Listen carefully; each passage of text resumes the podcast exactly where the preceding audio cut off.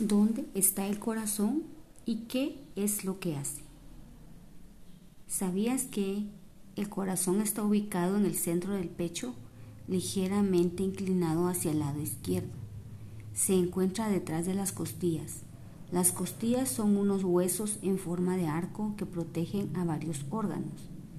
El corazón funciona como una bomba que empuja la sangre para que recorra todo nuestro cuerpo.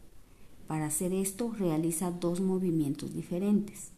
A los movimientos del corazón se les llama latidos o palpitaciones. Cuando una persona corre o hace algún ejercicio, el corazón late más rápido, es decir, bombea la sangre con más rapidez y lanza la sangre al cuerpo.